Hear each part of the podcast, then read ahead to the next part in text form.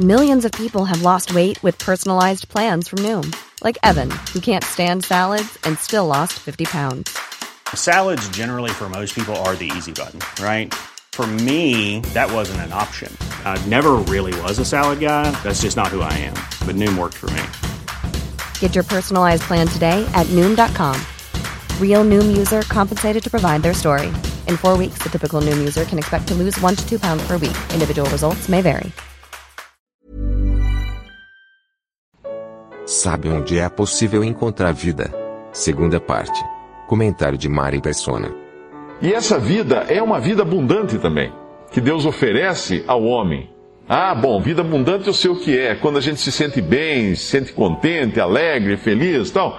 Ela pode ser assim também, mas não é isso. Porque às vezes você tem a vida eterna e você passa a vida inteira sem ter o gozo, a alegria de, de, de desfrutar dessa vida. Às vezes você desfruta só um pouquinho aqui, um pouquinho ali, um pouquinho ali. Mas não é isso, não é essa a essência da vida eterna. A vida eterna é a vida da natureza de Deus. A vida de Deus.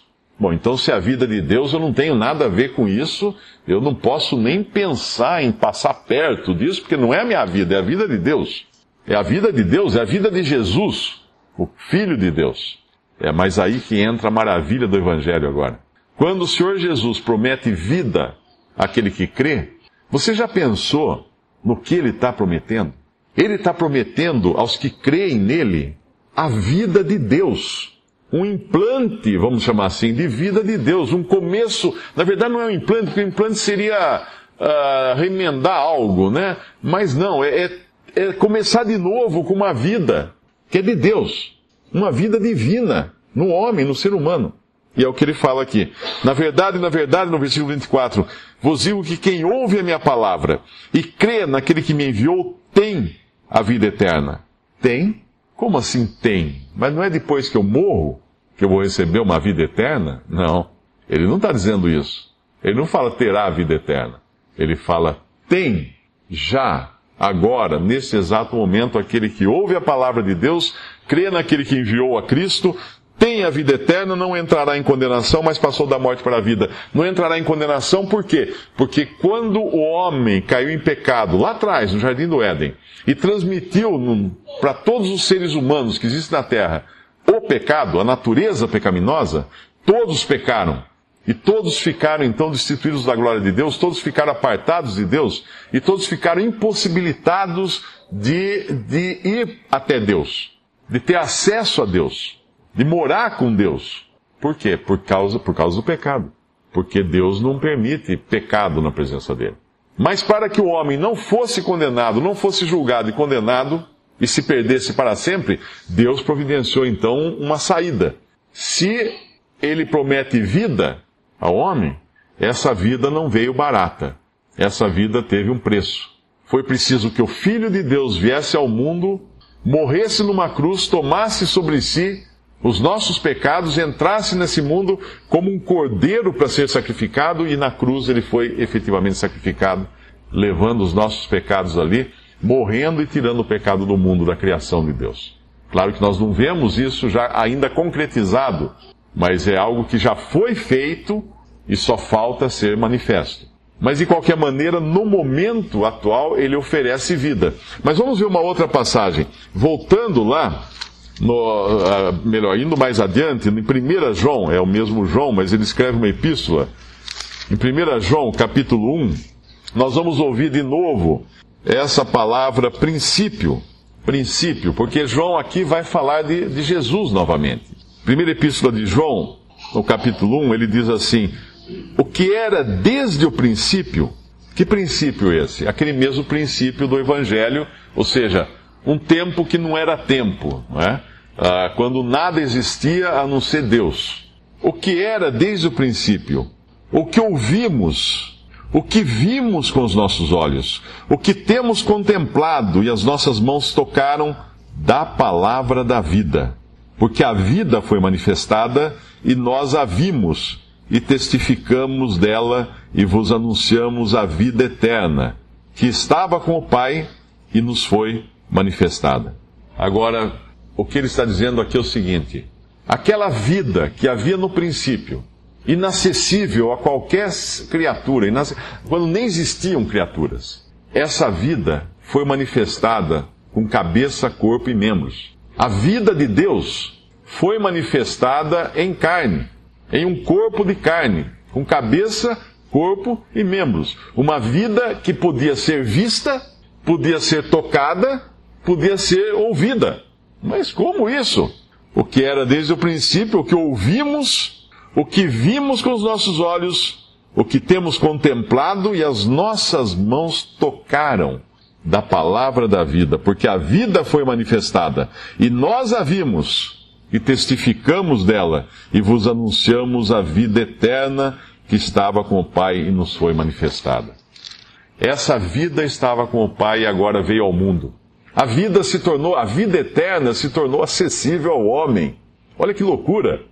A vida de Deus, a vida de Deus, Deus expôs a sua, a sua vida de tal maneira ao ponto de, de torná-la algo concreto, palpável ao ser humano, às suas criaturas. Nem, o, nem a, o livro ou filme de ficção científica mais criativo que você possa imaginar, um autor teria a ideia de, de chegar a esse ponto, da vida de Deus se materializar para ficar acessível ao homem, para que o homem pudesse escutá-la, tocá-la, vê-la.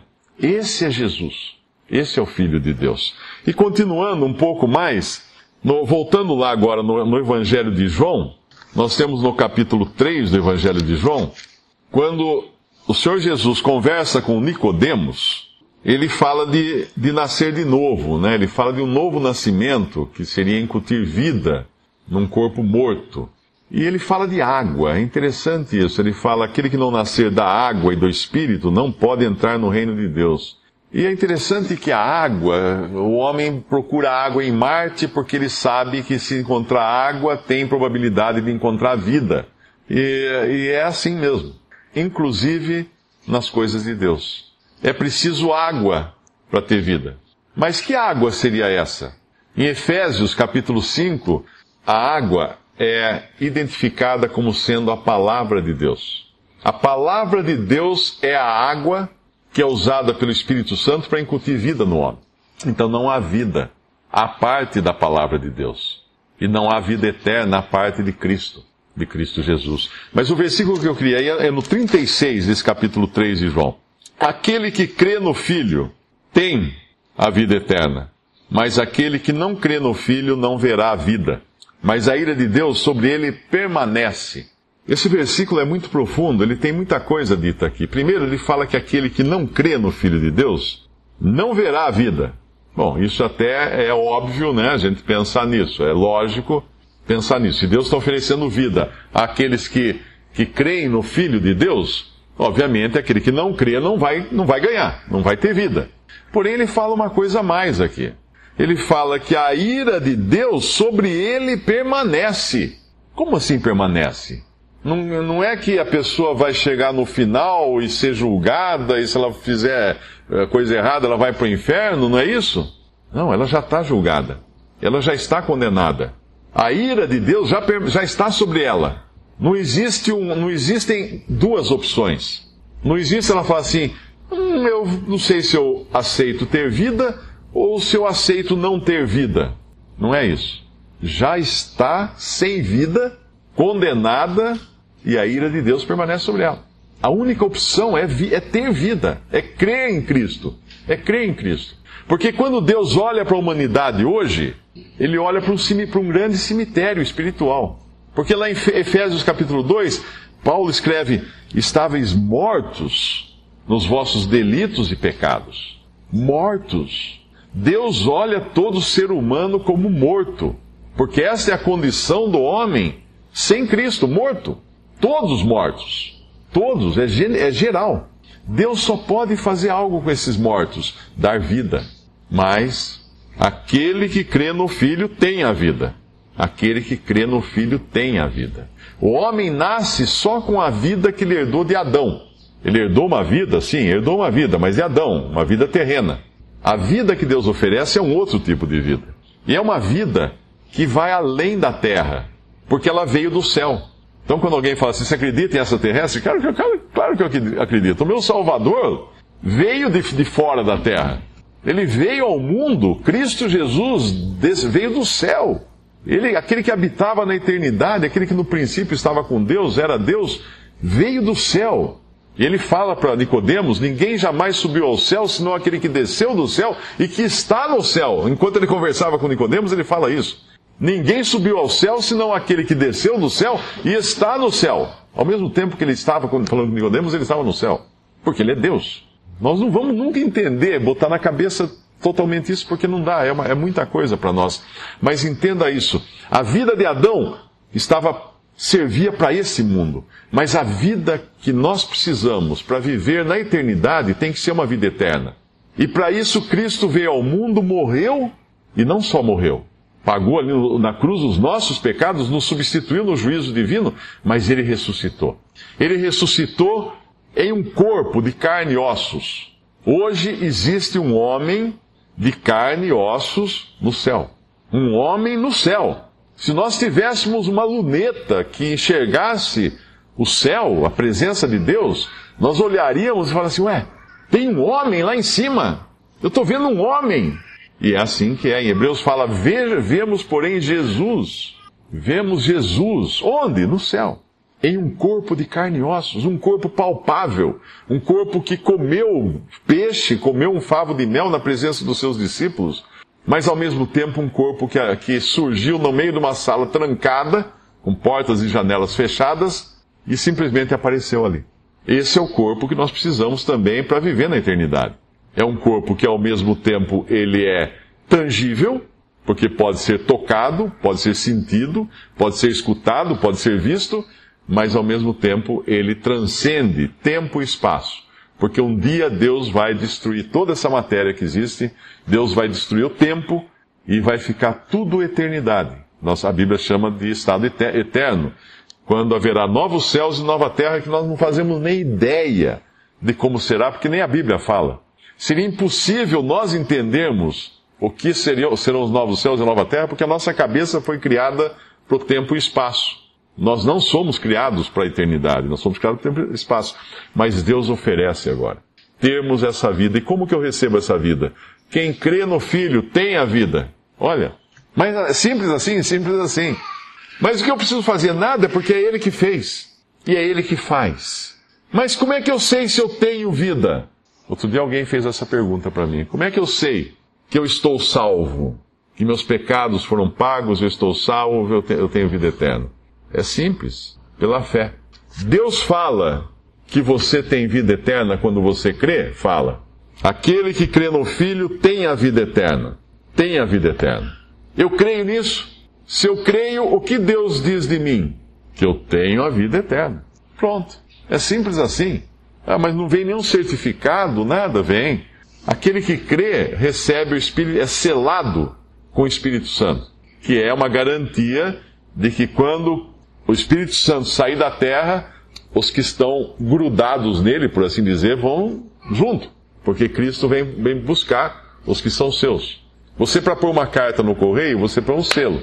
O selo gruda na carta. Você joga a carta naquela caixinha, não vê mais a carta. Mas você tem a certeza que ela vai chegar no destino. Por quê? Porque o selo está grudado nela. E todo aquele que crê em Cristo é selado com o Espírito Santo da promessa. Quando nós cremos, nós recebemos o selo do Espírito, que é o penhor da nossa herança, é a garantia da nossa herança. Por isso é por fé. E, e aí você pode acreditar piamente que se você crê em Cristo, você tem, tem a vida eterna. Mas essa vida, então, ela estava com o Pai e foi manifestada em carne nesse mundo de modo visível, palpável, ah, audível, tudo podia ser visto, que é Cristo, a vida, a vida de Deus manifestada na terra. Agora tem um, um problema aí, porque para crer em Cristo, eu tenho que passar por cima de algumas coisas. Como assim? Eu tenho que melhorar? Tenho que fazer isso? Não, nada disso, nada disso. Pense o seguinte: o homem é, por natureza, inimigo de Deus. Cristo veio e morreu e deu sua vida, morreu na cruz, quando nós ainda éramos seus inimigos. Porque o homem está perdido nos seus delitos e pecados, é inimigo de Deus. Ah, mas será que é tão inimigo assim? você conhece a história, você conhece o Evangelho. Quando Cristo veio ao mundo, o que fizeram com ele? Ali estava a vida de Deus manifestada em carne, o Filho de Deus manifestado em carne. O que fizeram com ele? Deram uma salva de palmas, elegeram ele cidadão honorário de Jerusalém, fizeram um, um trono para ele se sentar e reinar nesse mundo, cobriram ele de riquezas, de, de dádivas, de presentes. Não. O único trono que ele recebeu foi uma cruz. As dádivas que colocaram nas mãos dele foram pregos, nas mãos e nos pés. A coroa que colocaram na cabeça dele era uma coroa de espinhos. E o espancaram, escarraram nele, isso está no, no livro de Isaías, nos fala. Arrancaram sua barba com as mãos. Pegavam na sua barba e puxavam. E o espancavam e falavam horrores para ele, xingavam, davam um soco no seu rosto.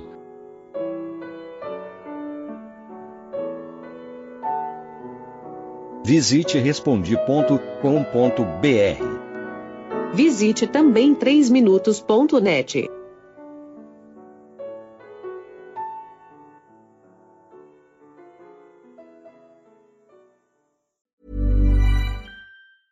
Hey, it's Danny Pellegrino from Everything Iconic. Ready to upgrade your style game without blowing your budget? Check out Quince. They've got all the good stuff shirts and polos, activewear, and fine leather goods all at 50 to 80% less than other high-end brands.